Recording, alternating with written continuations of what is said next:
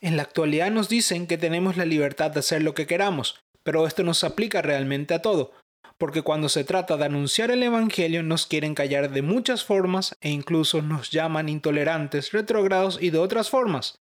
Por eso hoy, en nuestra primera edición, hablaremos de esta frase que trasciende en el tiempo. Si estos callan, gritarán las piedras. Quédate conmigo, acompáñame a compartir este primer tema.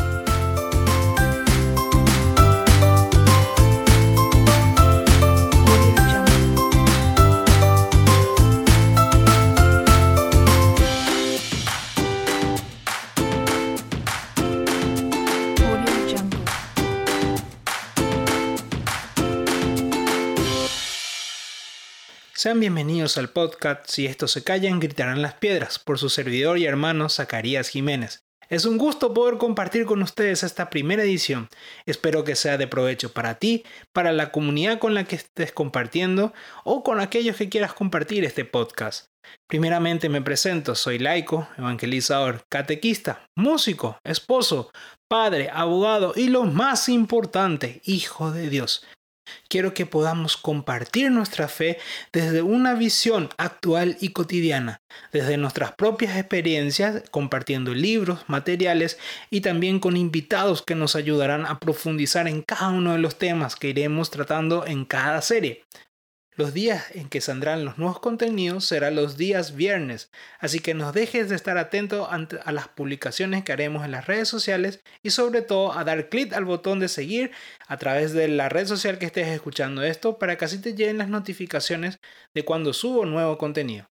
A la par de, lo que estaremos hablando, también lanzaré materiales que te ayuden a ti y a la comunidad a profundizar en cada uno de los temas que estaremos tratando y así que podamos aprender a vivir en la vida diaria nuestra fe. Y hoy comenzaremos con nuestro primer tema, que precisamente tiene que ver con el nombre que le puse a este podcast, que es si estos se callan, gritarán las piedras. La podemos encontrar en Lucas 19 en el versículo 40 hablaremos precisamente de lo que le dará sentido a todas las series que estaremos realizando desde aquí en adelante, pues el objetivo de nuestros encuentros no es caer en el silencio de no compartir lo que hemos visto y oído, porque si guardamos silencio, las piedras gritarán dando testimonio de Cristo. Previamente, antes de entrar a hablar del tema, tendremos que definir una palabra para que podamos profundizarla, y es precisamente la palabra callar. Y la Real Academia Española nos dice que callar es omitir o no decir algo, abstenerse de manifestar lo que se siente o lo que se sabe. Pero en nuestro caso no es cualquier cosa lo que callamos, no es un chisme de barrio, no es una simple noticia, no es una receta de cocina, estamos hablando de omitir hablar de Jesucristo. Las razones por las cuales no queremos hablar pueden ser varias, pero hoy aquí hablaremos de tres razones por las cuales nosotros generalmente no queremos hablar, no queremos dar testimonio público de, que, de lo que Jesús va obrando en nuestra vida.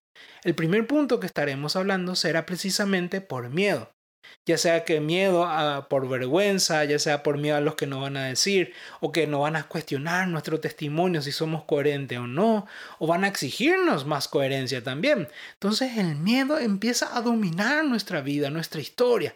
No nos permite, por ende, hablar de ese Jesús. Y no solamente estamos a hablar, diciendo hablar con la boca, sino precisamente también con toda nuestra historia, con toda nuestra vida. El segundo punto por la cual capaz no queremos hablar, hablar es por falta de confianza. No solo no tenemos confianza en nosotros mismos, sino que nos cuesta confiar en las palabras de Jesús y en la gracia que se manifiesta en nuestra vida.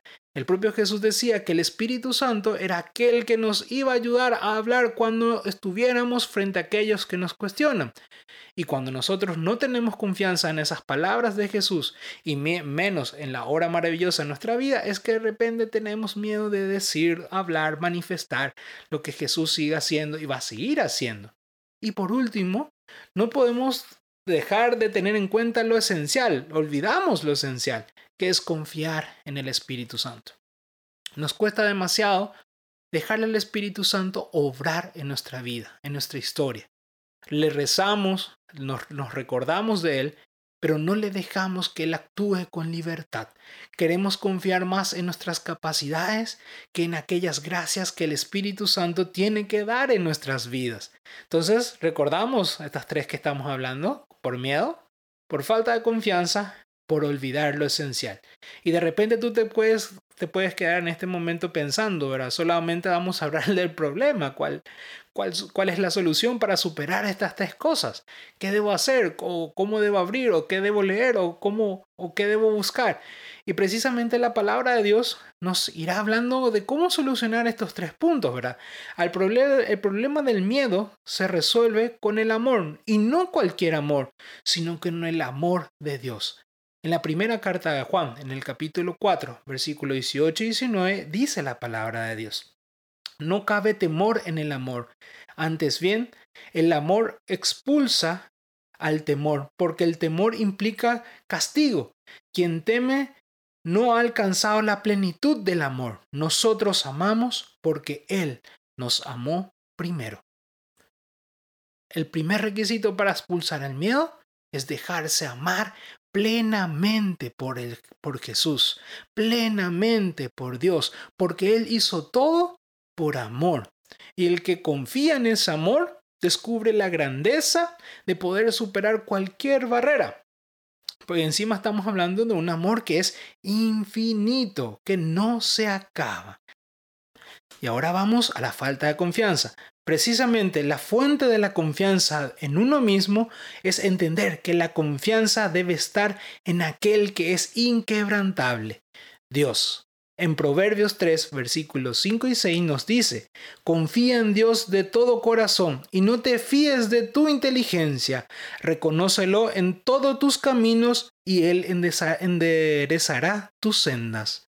Estamos hablando que la fuente de nuestra confianza es Dios mismo porque Él es un Dios poderoso, porque Él es un Dios que puede hacer cualquier cosa imposible. Y sobre todo entender que debemos de tener confianza porque Él confía en nosotros.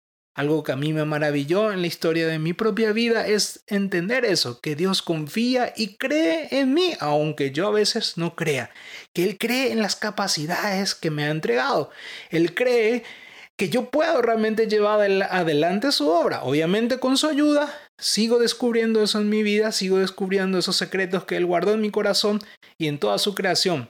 Pero la esencia está ahí, confiar en Él. Y la última solución es tener presente que si dejamos que el Espíritu Santo nos guíe, no tendremos miedo a nada, porque Él siempre nos estará enseñando. En el Evangelio según San Juan, capítulo 14, versículo 16, 26, dice la palabra de Dios. Pero el Paráclito, el Espíritu Santo, que el Padre enviará en mi nombre, les enseñará todo y les recordará todo lo que yo les he dicho. Palabra de Dios. Estamos hablando que el Espíritu Santo es aquel que nos da precisamente el conocimiento de Dios. Por eso debemos de confiar en Él porque cuando confiamos en Él es que el Espíritu Santo nos permite tener las palabras necesarias para anunciar a Cristo Jesús en cada uno de nuestros ambientes. Es impresionante como cuando confiamos en ese Espíritu Santo y dejamos que Él haga su parte, nos enseña a ser testigo de cosas aún mayores, ¿verdad? Siempre me acuerdo que en los retiros, cuando estábamos ahí y de repente venían los jóvenes a preguntarme muchísimas cosas, de repente uno diría, yo no sé si voy a poder responder todo lo que me proponen. Pero era impresionante ver cómo el Espíritu Santo me hacía recordar cada uno de los libros, las historias o palabras que había leído, la palabra de Dios, y me permitía responder con seguridad a cada uno de esos jóvenes que me cuestionaba algo, que me preguntaba algo. Así que queridos hermanos, aprendamos a no tener miedo a anunciar a Cristo. No callemos, porque acuérdense, lo que nosotros callamos, otros van a dar testimonio, incluso la creación de Dios. Y el día de mañana también se nos va a poner ahí enfrente a Dios y Dios nos preguntará, ¿verdad? ¿Qué hiciste? ¿Cómo me anunciaste? ¿Cómo me llevaste? Si realmente decías que me amabas.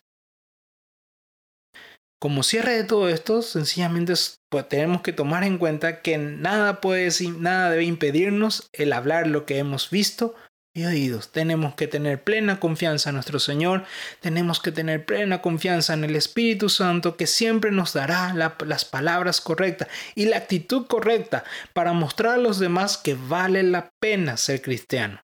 Todas las series que estaremos compartiendo con, contigo y con ustedes nos enseñarán a vivir el Evangelio sin tantas complicaciones, librándonos de todas las excusas y sobre todo siendo cada día más feliz. Hasta aquí llegamos el día de hoy. No te olvides de hacer clic a la opción de seguir y lo más importante, compartir este podcast con aquellos que tú consideras que le va a ser útil. Puedes también seguirme en las redes sociales. En Facebook me encontrarás como Zacarías Jiménez o arroba Zacarías Jiménez PI. Y con el mismo nombre también me encontrarás en el Instagram. No dudes en mandarme tus comentarios, temas que te gustaría tratar, preguntas o cualquier comentario que me ayude a caminar aún con más firmeza hacia Cristo Jesús o pueda ayudar a aquellos que nos están escuchando ahora. Y sobre todo, no podemos olvidar y recordar constantemente que si nosotros callamos, gritarán las piedras.